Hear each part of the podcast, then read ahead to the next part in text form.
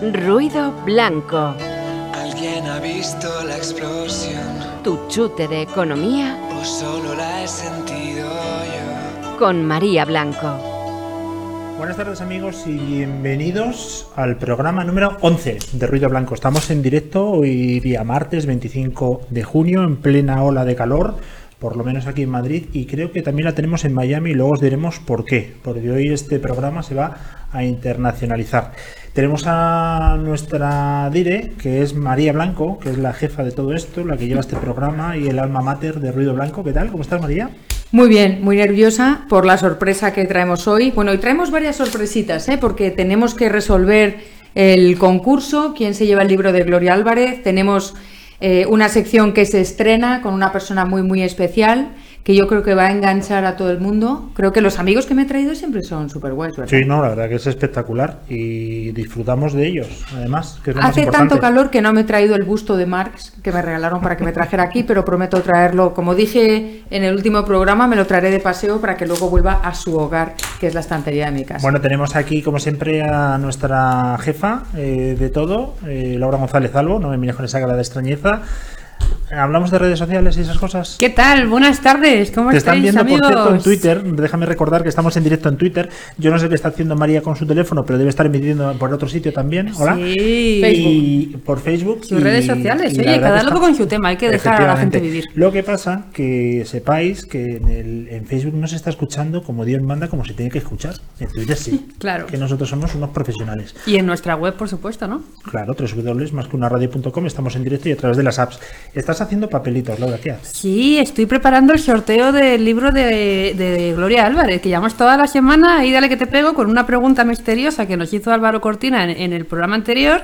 Y hoy pues resolvemos a ver quién se lo Ya lleva. Así que tengo aquí preparado el sorteo para que una mano inocente, no sé yo si quién será, pues saque la papeleta. Muy Pues bien. sí, yo Pero antes, que- antes de eso, vamos a recordar, ya sabéis que estamos en Twitter, en la cuenta de arroba más que una radio en- y en, en el ahí en el WhatsApp, A ver si en el aterrizamos, 648-550-456 para que nos contéis lo que queráis, comentéis, preguntéis y, y lo que queráis. Estamos aquí atentos a todo. En directo, a las 6 y 3 de la tarde. María, Es el momento. es el momento. Vamos a una- Empezar la nueva sección. a una sección que la tenemos aquí en el congelador y ya está fresquita, ¿eh? La ponemos. Palabra de dos.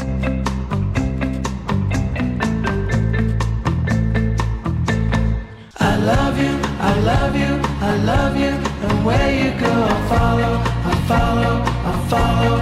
You'll always be my true love, my true love. Qué música más eh, sesentera, ochentera. ¿De dónde es esta, María? I Will Follow You. Claro, pues es, es una canción dedicada a mi amigo José Venegas, que está escuchándonos y compartiendo con nosotros desde Miami. José Venegas, antes de saludarle, quiero decir que es director desde hace mucho tiempo del programa de radio Esta lengua es mía, que se emite en Radio Cultura, que la gente lo puede encontrar en iTunes.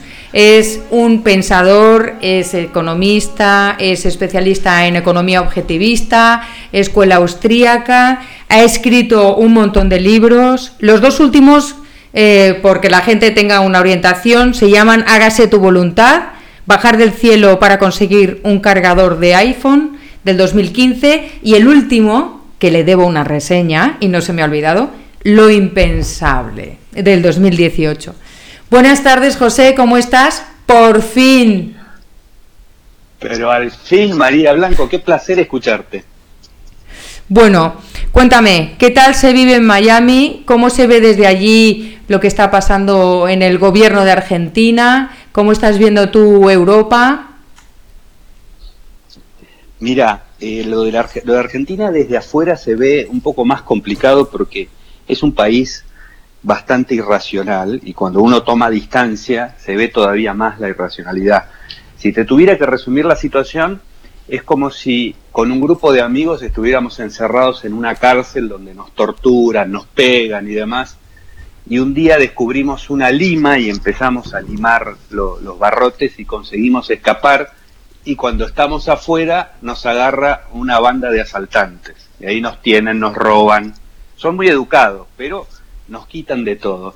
Y aparece un señor y dice, no, esta situación eh, no, no se puede tolerar, hay que salir de acá. Y a ese señor que, que- que dice esto tan, tan osado, los propios amigos lo empiezan a atacar porque tienen, tienen miedo de que lo lleve de nuevo a la cárcel. Y además hay otro grupo de amigos que lo atacan porque dicen, ¿qué me vas a dar a mí a, cambio de salir de, de este grupo de asaltantes? ¿no? Ese te diría que es el resumen de la situación actual. Realmente el pensar un posible gobierno que solucione los problemas, no solo de Argentina, ¿eh? yo estoy pensando, por supuesto Venezuela es el caos, pero estoy pensando en España también y en general, piensa en Estados Unidos eh, o la situación de Italia, qué complicado es, ¿no? El decir, ¿qué gobierno? Porque es muy fácil los que nos dedicamos a, pensar, escribir, eh, nos sentamos aquí en, en un despacho, en una mesa, con un micro, hablar es gratuito. Y pensar, pues podemos pensar en unicornios, pero llevar a la realidad un gobierno que solucione problemas es complicado. Bueno, dijiste la, la- esta referencia a los unicornios me parece muy importante porque tiene que ver con algo que hemos hablado alguna vez, que es esta idea de la bondad del gobierno, ¿no? Y la gente busca mejores políticos. Esto es una costumbre permanente. Y a mí lo que más me preocupa es que yo creo que los políticos son todos buenos, y esto le va a llamar la atención a mucha gente, ¿no? A mí, Porque todos tienen, sí, porque todos tienen unas grandes intenciones, ¿no? El problema es que la política es para canalizar buenas intenciones que son gratuitas para el que las emite, porque yo digo que eh, el jardín de mi vecino tiene el pasto muy alto, tal vez me tenga que hacer cargo, ir a ayudarlo a cortar el pasto. Cualquier cosa que yo exprese como generosidad en mi vida privada tiene unas consecuencias. En la política no. Yo puedo tener las mejores intenciones y mirarme al espejo y decir qué bueno que soy y hacer un enorme daño. ¿no? Entonces, esto de visibilizar a la política desde la bondad y hasta desde la efectividad, ¿no? tiene sus serias complicaciones. Por eso es que la política necesita, en primer lugar, unas preguntas filosóficas. Tenerlas contestadas. Y si no, tenerlas contestadas, al menos saber que no están contestadas. Por lo tanto, la política tiene límites. Por eso yo creo que la, la gran trampa, de, digamos, de la ignorancia que tenemos sobre la política, el público, el público en general que después tiene que votar, es cuál es el, digamos, el, el, gran problema de la política, que es que se hace pesar sobre los demás las decisiones que se toman. La política es el lugar donde alguien decide por los demás. Entonces la ética y la bondad tendrían que estar puestas ahí, ¿no? Tendría que ser el primer requisito para preguntarle a un político, ¿usted es consciente de que lo, de, que lo que decide pesa sobre los demás y no sobre usted? Es muy específica la bondad que se requiere y es demasiado amplia la que la gente pide. ¿Por qué? Porque nosotros estamos acostumbrados a que hemos nacido, mayoritariamente al menos, bajo un poder benevolente, que es el poder benevolente de los padres. Y mucha gente está buscando todo el tiempo el poder benevolente, que es muy peligroso. Se parece mucho más al asaltante que uno se encuentra después de haber salido de la cárcel que a lo que nosotros esperamos como un padre protector. Ese es una, uno de los grandes problemas de la política del cual no se debate. Se debate qué tal es fulano mengano. Y yo creo que eso nos sirve.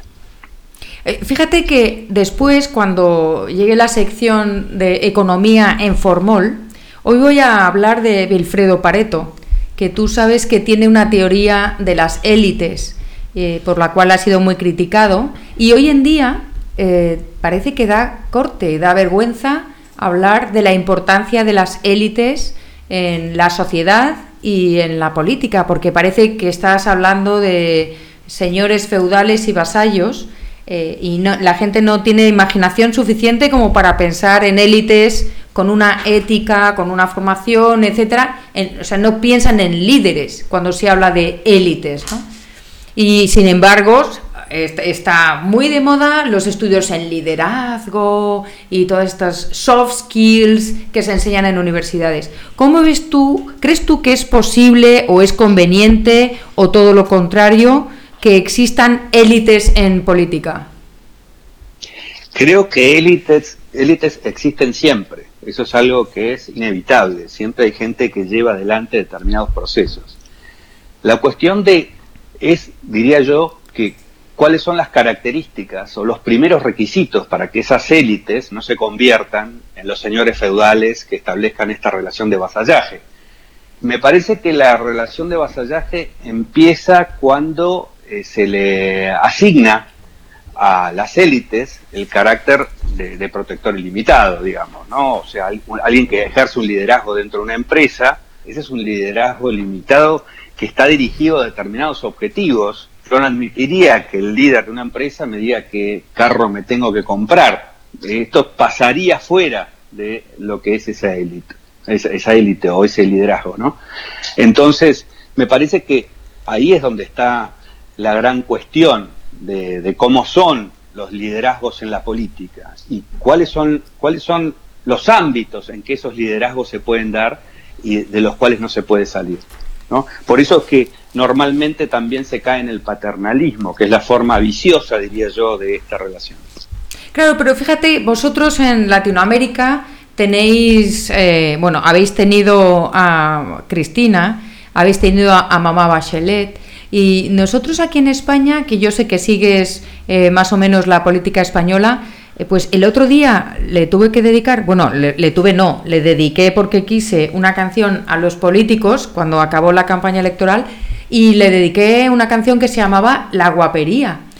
y era una canción eh, a ritmo de montuno cubano que no decía nada, o sea, decía eslogans totalmente huecos y tal, excepto que resaltaba la guapería, vístete con guapería, qué guapos somos, porque da la sensación de que estas élites que deberían ser eh, mejor formadas o peor formadas o con límites o sin límites, etcétera, eh, yo creo que es eh, internacional, o sea, mira si no Alexandria Ocasio Cortés, que es la líder de los millennials en, el mundo ahora mismo, que por lo que yo veo.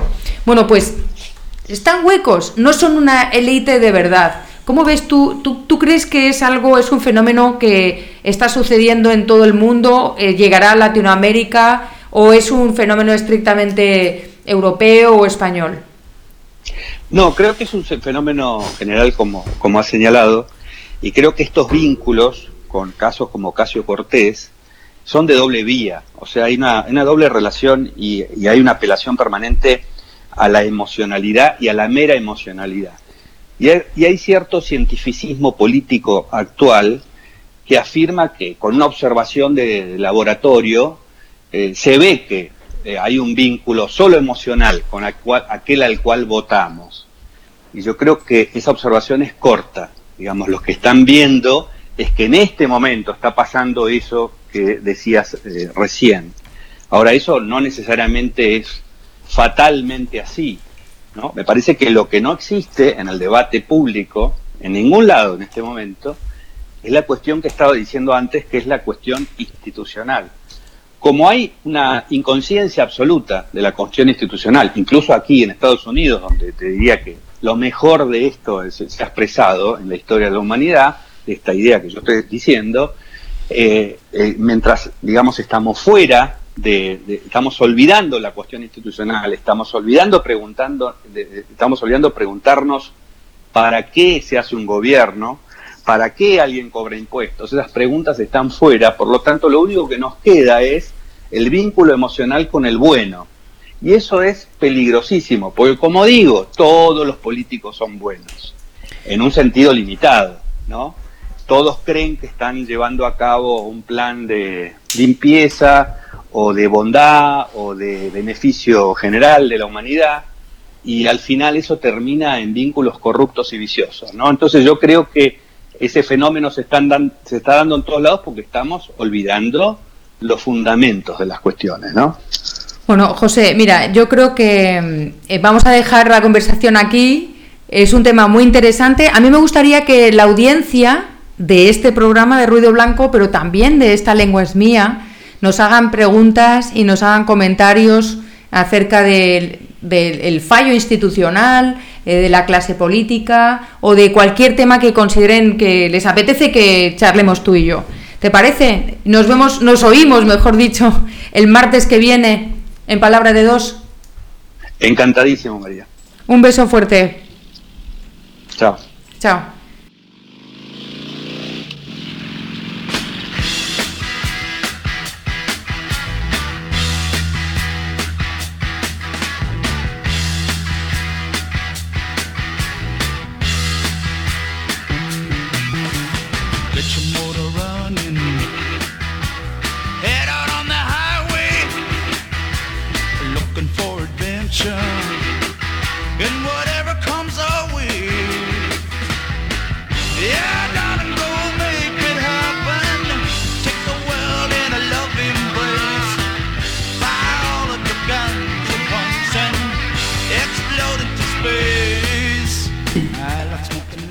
Bueno, para la gente que nos sigue en Twitter, están viendo a una persona eh, humana.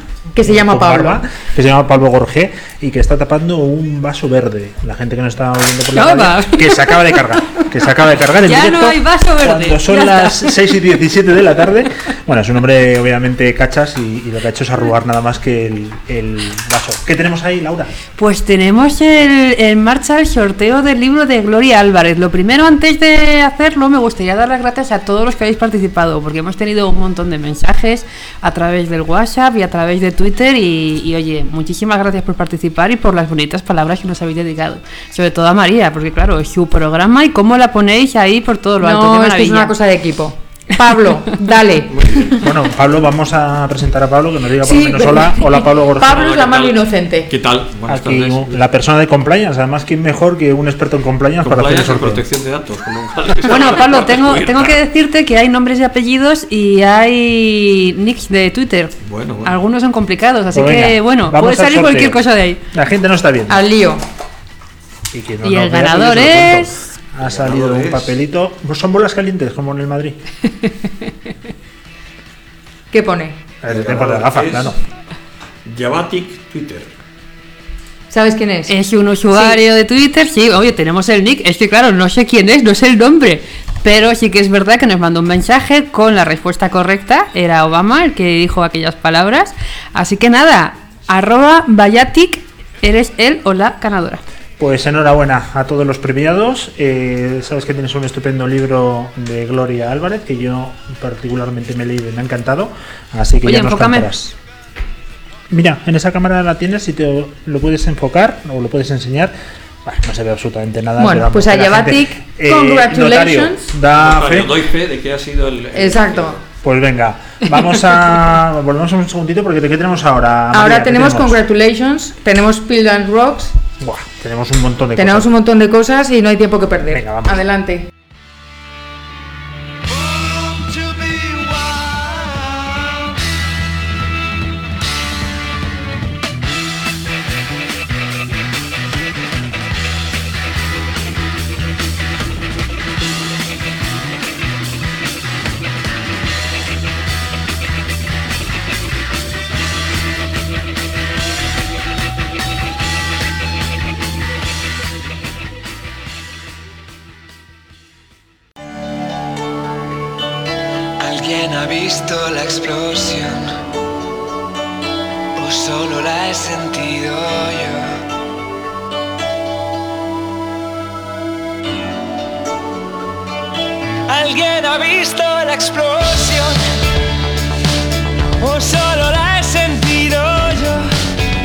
María, Pues nada, aquí tenemos a nuestro amigo y pillar o rocker. ¿Qué prefieres que te llame Álvaro? ¿Rocker o pillar?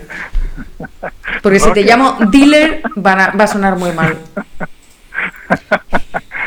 Bueno, ¿qué tal? ¿Qué tal, María? ¿Cómo estáis? Sigue sin haber caído el asteroide, el meteorito. Seguimos vivos. Seguimos vivos, con mucho calor, pero vivos. Bueno, aquí se ha producido un silencio ¿Álvaro? fantástico. Bueno, alguno no Sí, está vivo, sí, sí, sí, vamos sí, a ver. perdonad, perdonad, perdonad. Bueno, pues venga, vamos a vamos con la vamos con la pil de hoy. Eh, bien, que está está eh, siempre nos han enseñado que la palabra little, little, little, little tiene que ver con el tamaño. Eh, my little brother, a little problem, a little bottle of water. Pero sí, o sea, el, el tamaño importa, es verdad, sí, sí. Pero hay algo más, hay algo más. ¿Y por qué? Porque los profesores no nos enseñaron que little también tiene que ver con la cantidad, no solamente con el tamaño de las cosas, sino también con la cantidad. Y entonces, pues me gustaría eh, pues poneros unos ejemplos que, bueno, yo creo que a más de uno le va a sorprender. Vamos a ver, Adelante. significa, eh, significa poco y poca. ¿M? Aparte de pequeñito, de my little brother, de mi eh, hermano pequeñito, little es de cantidad, es poco y poca. Y por ejemplo, si yo digo there is little time, significa que hay poco tiempo, there is little time, o I drink little beer. ¿eh? No es que me esté bebiendo una botellita de cerveza pequeñita, de esas que ponen los aviones, no, no, es que bebo poca cerveza, I drink little beer, que es diferente de I, am drinking a, a, a, a little bottle of beer. ¿Eh? Por ejemplo, si yo digo I have little money, little money, no son los billetitos del Monopoly, es que tengo poco dinero, I have little money in my pocket. O por ejemplo, there is, there is little water in my glass, hay poca agua en mi vaso, there is little water in my glass. Y luego, por ejemplo, tenemos a little, simplemente le ponemos la adelante, a little, y significa un poco, una poca. Entonces, por ejemplo, I would like to drink a little beer es me gustaría beber un poco de cerveza. O por ejemplo, there is only a little, solo hay un poco. O I need a little money. No es que necesito monedas pequeñitas, no. I need a little money significa que necesito un poco de dinero. O por último, there is a little water in my glass. Hay un poco de agua en el vaso. Así que acordaos que little sirve para decir el tamaño pequeñito de las cosas, pero también la cantidad, de si hay mucho o de si hay poco. Bueno, yo tengo ahora a little curiosidad. y es, ¿qué nos has preparado hoy para la cruzada anti-reggaeton? Bueno, pues para la cruzada anti-reggaetón hoy volvemos, volvemos con los Led Estabas ansioso Zeppelin, ya, ¿eh? Estabas ansioso. Volvemos con los Led Zeppelin, eh, un auténtico temazo que se llama Rock and Roll, que es del volumen 4 de 1971. Y, aviso navegantes, aquella persona que esté escuchando esta canción y que no se inmute, que su corazón no se inmute, es que está muerto, ¿vale? O sea, está muerto, entonces, pues ya está. Así que ahí os dejo y que lo disfrutéis. Hasta, la semana, que viene, un beso. ¡Hasta luego!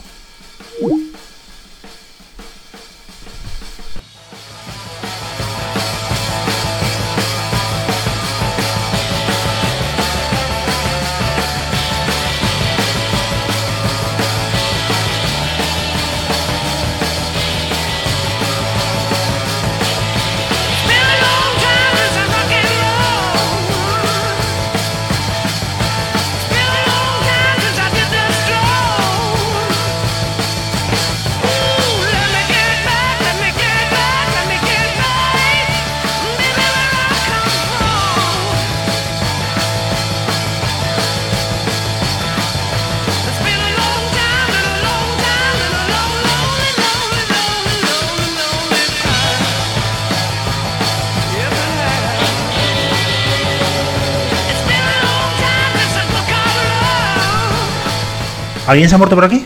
No, pero yo quiero decirle a Wasari, que está en Instagram, que por favor deje de escuchar ruido blanco y se ponga a estudiar y luego se pone el podcast, el podcast tranquilamente.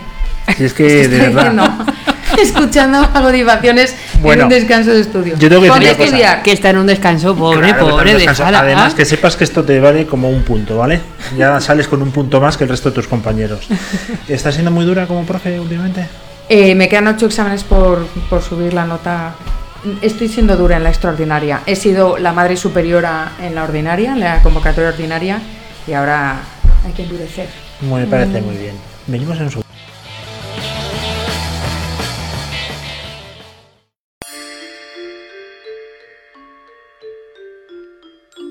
Economía en Formol. Pensamiento. Bueno, vamos con el formol, que tanto nos gusta. Bueno, la economía en formol, la economía en formol. Pues como le estaba diciendo a, a José, no sé qué os ha parecido, quería preguntaros aquí, pueblo soberano, que estáis aquí reunidos al- a mi lado. Eh, este, este chico, José Venegas, es un crack.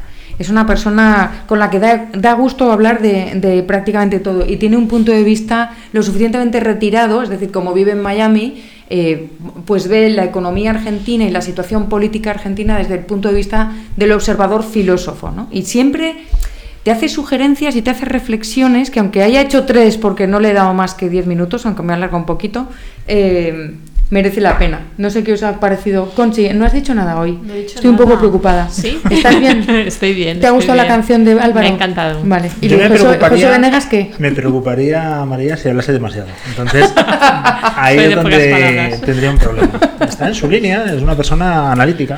Bueno, ya verás como con el tiempo José va a ser one of us, uno de nosotros, ¿no? Pero hoy en, en, en Economía en Formol traigo un tipo muy curioso porque, porque Wilfredo Pareto en realidad se llamaba Wilfredo Federico Pare- Pareto. Y uno dice, hombre, el famoso economista italiano. Pues no, el tipo nació en París. Nació en París el 15 de julio, que es el día que nació mi hijo mayor, que nos ha estado, cuando estaba poniendo el vídeo en, en Facebook, ha dicho, mamá, lo estaba viendo, ha visto un ratito, claro, porque él se aburre seguro con estas cosas, eh, dedicándose a lo que se dedica. Entonces, bueno, pues el 15 de julio, día del cumpleaños de Jaime, nació ta- también Wilfredo Pareto, en París, siendo realmente italiano, italiano. pero tampoco murió en Italia, ¿eh? porque murió en, en Suiza, en Seligny. Y, y es, a mí me gusta de, de Pareto, podría estar pues millones de horas hablando de él porque, porque hizo muchas aportaciones. Es una persona que cualquier, cualquiera que haya eh, estudiado economía o teoría económica conoce el óptimo de Pareto, por ejemplo, ¿no? Eh, es como muy el, el equilibrio general, el óptimo de Pareto. A ver, Luis, ¿te acuerdas de lo que es el óptimo de Pareto? Sí, yo creo que jugaba en el Milán, ¿no? Era, era extremo derecho, creo recordar. Es, es un concepto muy sencillo. El óptimo de Pareto es, eh, eh, es aquella situación en la que nadie puede salir beneficiado sin perjudicar a otro. ¿no? O sea, ya no, hay no existe la posibilidad de que uno del- un miembro del grupo sea beneficiado, se beneficie o tenga una mayor utilidad sin perjudicar a, a otro. ¿no? Es un concepto súper cool y súper moderno, pero la vida de este señor va muchísimo más para allá. ¿no? A mí me gusta porque es de los míos, es polifacético, ¿no? No solamente porque haya nacido en París, que ya me gustaría a mí. Perdón, Madrid está fenomenal, ¿eh? Pero Tú tienes algo con es París, algún día nos lo contarás. Ah. Eh, era muchas cosas. O sea, no se puede decir era economista, porque era ingeniero, era economista, era sociólogo, también era filósofo. Y así dicho, uno pensaría, pues no pega mucho, ¿no? Lo que más me gusta de todo es que él empezó eh, su carrera como, como eh, gerente de una, de una industria, como ingeniero, y, su tendencia a rechazar eh, demasiadas regulaciones o intervención política, su querencia hacia el libre comercio, etcétera, proviene de su experiencia en la economía real. Es decir, lo opuesto a mí, ¿no? mis tendencias vienen por un discurso y un, un razonamiento filosófico, eh, no porque haya sido CEO de una empresa o algo por el estilo y me haya peleado con las regulaciones y todo esto. Él sí, él proviene de, la vida real, ¿no? Y, luego leyó a, eh, eh, le- leyó eh, libros de, de economía, a Bastiat en concreto, y se, y se dio cuenta de que le encantaba y que se le daba muy bien, que se le daba muy bien la, la economía abstracta. Eh, así que se dedicó a... No, no fue el libro de Bastiat. ¿eh? Bastiat era uno de sus economistas fetiches, junto con el sociólogo Spencer. Fue, es el que fue el libro de, de Pante- Pantaleoni, que, del cual vamos a hablar hoy. ¿no? Maffeo Pantaleoni es un economista que escribió eh, un artículo que se llamaba Elementi di Economía eh, Pura, que cuando cae en manos de, de Wilfredo Pareto dice, caray, me encanta esto de la economía teórica. Entonces tenía la parte práctica, pero también tenía la mente abstracta y, y ahí es cuando estudió teoría, lo que llamamos los economistas teóricos el modelo neoclásico. ¿no? Hizo grandes aportaciones como las curvas de indiferencia, el óptimo paretiano, no voy a entrar ahí, me, me- me resulta muy curioso que cuando, eh, cuando él se dedica a estudiar eh, desde un punto de vista filosófico la sociedad y la política, llega a lo que le comentaba a José, que es la teoría de las, de las élites, ¿no? Y él distingue dos tipos de clases gobernantes. los zorros y los leones, los calculadores, pensadores, etcétera, y los leones son conservadores, idealistas y bur- burocráticos, ¿no? Y a él le parece que sería ideal que la élite de los gobernantes estuviera constituido por los mejores, pero se da cuenta de que no es la realidad, no es lo que pasa, ¿no? A mí me gusta pensar en términos de eh, quiénes son, quiénes son lo- quién es la élite de nuestra sociedad, a quiénes seguimos todos o a quiénes sigue la gente, ¿no? Yo me temo lo peor. O- Yo me temo también, que, que es supervivientes Belén Esteban, Belén Esteban y sí, tal. O sea, yo creo que y me da un poco de vergüencita, ¿eh? tengo Sí. que, que decirlo también. Eh, y, y tal vez eh, algo estamos haciendo mal. Eh, tal vez deberíamos ofrecer otros otros modelos, otras élites. A lo mejor habría que, que, eh, educar de otra manera a los niños y nosotros empezar por apagar la televisión. A lo mejor es voluntario ver la, la Estoy diciendo una idea completamente revolucionaria, pero ¿y si fuera voluntario ver la televisión? y apagar la tele, ¿no? Lo que no es voluntario es escuchar más que una radio.com. Eso es obligatorio. Bueno, déjame que te cuente, porque sé que me estás cortando, pero no me voy a cortar. Hay, para los frikis como yo, de, la historia del pensamiento económico, hay un, un, eh, una- un blog que se llama Liberty Matters, que es un foro de discusión sobre cuestiones que mm, se relacionan con la libertad. Eh, es un foro que se puede encontrar en la página de Liberty Fund, que son estos, este, este grupo, esta empresa que se dedica además a publicar los mejores libros eh, online gratuitamente y tal. Bueno, pues aquí un grupo de locos, como por ejemplo Alberto Mingardi, como por ej- por ejemplo Gian Domenica Vecchio, Richard Wagner, Rosolino Candela, etcétera, se dedicaron a discutir acerca de si Wilfredo Pareto era liberal o no.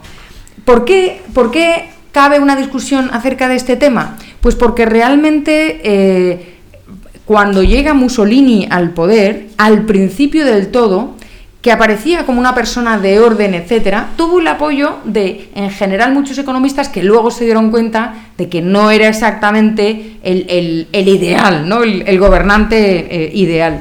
Y me gusta especialmente un detalle de la vida de Pareto, que seguro que al resto le parece una tontería, pero a mí me enternece. Me enternece. A ver, y vamos es, a ver. en su relación, tiene una relación epistolar con Maffeo Pantaleoni. A mí eso... Defíneme relación epistolar. Se escribían cartas. Vale. Se escribían cartas. Bueno, Yo bueno, quiero escribirme. sencillo que es decir. Sí, con- no. WhatsApp. sí, Vale, no vale. tenían WhatsApp, claro, claro. Bueno, pues a mí me encantaría tener una relación epistolar con, con quien fuera. O sea, no- aunque viva en Madrid, incluso con gente que viva conmigo, no me importa. Me parece súper tierno tener una relación epistolar. Bueno, Entonces, teníamos una relación epistolar en, en las navidades cuando nos escribíamos los que ya ni eso, ya ni eso. Ahora te mandan, te hacen un, te mandan por WhatsApp el, el típico vídeo masivo, ¿no? Bueno, en un momento dado de su vida, eh, en un momento dado de su vida, se decide a estudiar sociología. Wilfredo Pareto decide estudiar sociología, siendo un buenísimo economista teórico y, digamos, un filósofo por, por formación. ¿no? Y en esos momentos su colega, su amigo Maffeo Pantaleone, hace algo que yo habría hecho igual totalmente y dice, estoy convencido, dice Maffeo Pantaleoni a- en 1898 a, Pareto, dice, estoy convencido de que si quisiera a- a hacer avanzar, ayudar a, avanzar la, a la sociología, usted necesitaría 10 años de aislamiento. Y, y porque no tendría usted tiempo, no, no le daría tiempo a leer y a, profundizar en contenidos de libros como por ejemplo los de Le Bon, Tart, Durkheim, Giddens y tantos otros. Tal vez incluso después de 10 años no estaría usted maduro para... Y el tipo se decide, lo hace y escribe un manual de sociología y es uno de los sociólogos de la época más, más importante. Es decir, yo habría sido Wilfredo Pareto y no le habría hecho caso a mis amigos que, me- que, por ejemplo, si me dicen, yo creo que deberías dejar la radio, deberías dejar de hacer tantas cosas diferentes y dedicarte a hacer una sola. Hay gente que me lo lleva diciendo mucho tiempo y no...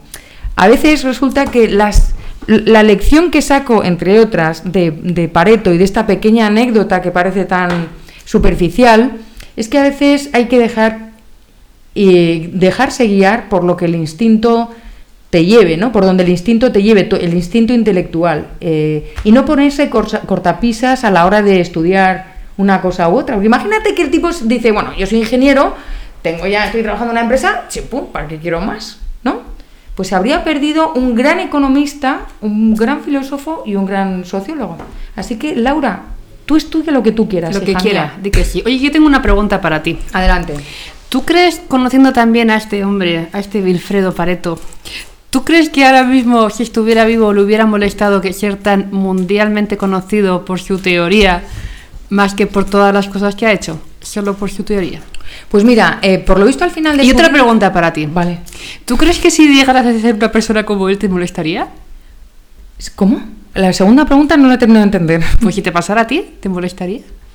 Que me con- no, a mí no me molesta que me conozcan. La gente me conoce por Afrodita y yo eh, eh, me dedico a otras cosas que no tienen nada que ver con el feminismo, por ejemplo. ¿no? O sea, lo del feminismo libertario es, es, una, es un puntito en mi universo. Es un puntito que está ahí, va a seguir estando, ¿eh? Pero acepto mi destino. Resulta que es por eso por lo que se me conoce más, sobre todo, por ejemplo, en Latinoamérica. Pues adelante, ¿no? Eh, Bien, yo voy a seguir haciendo lo que hago. Y, esto está enlaza con la respuesta a la primera pregunta. Por lo visto, al final de sus días, eh, Pareto hizo algo que a mí me encantaría hacer, que es retirarse a Seligny, en Suiza, y dedicarse a meditar, escribir, escribir lo que le daba la gana. Y comer Eso chocolate. Es una maravilla. Y comer chocolate. Y, y- y- y estudiar, estudiar lo que quería. Leer, estudiar. O sea, justo lo que le había dicho Pantaleoni. Bueno, mira, para, para hacer algo eh, y poder em- hacer avanzar la sociología, necesitarías muchísimo tiempo re- reposado, sin tener que hacer muchas cosas y dedicándote exclusivamente a estudiar. Y el tipo lo hizo, ¿no? Yo creo que no le importaría nada el ser conocido por las curvas de indiferencia, que al fin y al cabo es como pues una cosa teórica, un, un- un útil teórico, interesante, pero ¿no? Y, y yo creo que al final eh, sus aportaciones a la teoría económica tampoco eh, eh, luego me van a llamar todos mis amigos italianos diciendo hereje ¿qué has dicho? ¿qué has dicho? pero yo creo que no era lo más importante para él ¿no? tenía, tenía una visión mucho más global de, de la sociedad y de lo que era importante en la sociedad probablemente le importaría más el tema de las élites ¿no? Yo tengo, me gustaría hacer un experimento que creo que nunca se ha hecho en la radio y va a ser la primera vez, hacer el- la teoría de Pareto aquí, ahora mismo, en directo. ¿Quién de los cinco que estamos en esta mesa se está beneficiando para que estemos jodidos los otros cuatro? Que levante, que levante ahora mismo la mano. Me no, no, no, vamos a ver ¿quién de los que estamos aquí está jodido? para empezar Bueno, muy, muy interesantes, reflexiones sabias como siempre. La verdad que ha sido un placer contar con José Venegas, con Álvaro Cortina, eh, con un notario que ha dado fe hoy del sorteo, Pablo G, y como siempre con nuestra queridísima Nadia Blanco. Yo quiero decir que el ganador tiene que ponerse en contacto con nosotros para que nos diga eh, dónde hay que mandarle el libro que está aquí. Eh, y luego quería animar a la gente que nos diga de qué quieren que hablemos con, con José Venegas, que es un personaje que en toda Latinoamérica es bastante conocido y, y hay que leer sus libros y hay que escucharle porque como poco te hace pensar que eso ya no está mal, ¿ves? Sí, la verdad que pensar es una cosa que recomendamos de vez en cuando desde aquí. Bueno, va a haber más, más eh, sorpresas en julio, quedáis amenazados. Fenomenal. Eh, Laura, ¿estamos en Adelántanos, adelántanos. No, no, Nada. no, no. Pues No, nada, ya- pero va, va a venir así. gente que no, no sospecháis quiénes pueden ser a hablar, por ejemplo, de pensiones. Qué bien. Oye, pues es un tema apasionante. Pablo, te invitamos, que a ti las pensiones que ya te Pablo quedan siempre muy está ya, invitado. claro, toca- ¿eh? ya tocamos con nuestro amigo Julio Fernández. Y, y además a ti te toca ya, Laura. Sí, ¿Estás a punto? sí, yo ya por la edad que tengo me viene cerca. Sí, Sí, sí. Sabes que con 25 años ya pidió un ERE, ¿no? Por un, no un ERE, perdona, una prejubilación. Una pre, pre, es pre, prejubilación.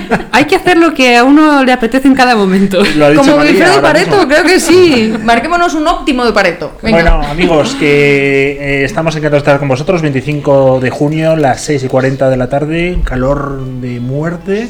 y Pero nos bueno, vamos a enterar, nos vamos a enterar en esta semana del calorazo que va a hacer. Eso dicen, eso dicen, pero bueno, aquí estamos fresquitos y lo pasamos muy bien, que eso es lo importante. No sin antes recordar. Recordamos, no, recordamos que eh, a partir de mañana tendremos disponible el podcast del programa número 11 de María Blanco y Ya no me hacéis mini vídeo. No, es que te hacemos el vídeo entero. Porque está el vídeo entero en Twitter. Lo dejamos en Twitter, Entero, claro. Enterito. Pues entonces, El pues, programa ¿por qué no lo entero. La gente ahora mismo está escuchando mucha más gente eh, por la radio que viendo en Twitter, pero lo que le recomiendo a la gente es que luego, Sí, si, quieren queréis lo podéis chute, ver ahí en, que lo siga en- viendo en, en Twitter. Y a Ahí va partir de mañana estará también disponible en iVoox, en iTunes y en SoundCloud. Nada más, nos vemos a las 6 de la tarde el próximo día no sé qué, ¿cuándo es el martes de la semana que viene? El martes que viene. Dos, pues el 2 de Martes julio. 2. Martes 2 de julio nos vemos. Porque el 1 directo- estoy en Burgos en una corrida de toros. Ah, Ah, muy bien. Pues ya nos harás luego la crónica. La crónica, Ya, vale. ya te diré dónde Vale. ir y qué sitios ver. Bueno, este es el programa interminable en la despedida. Ahora ya sí que sí. Nos vamos. La semana que viene más y mejor en directo como siempre. Un saludo y hasta la semana.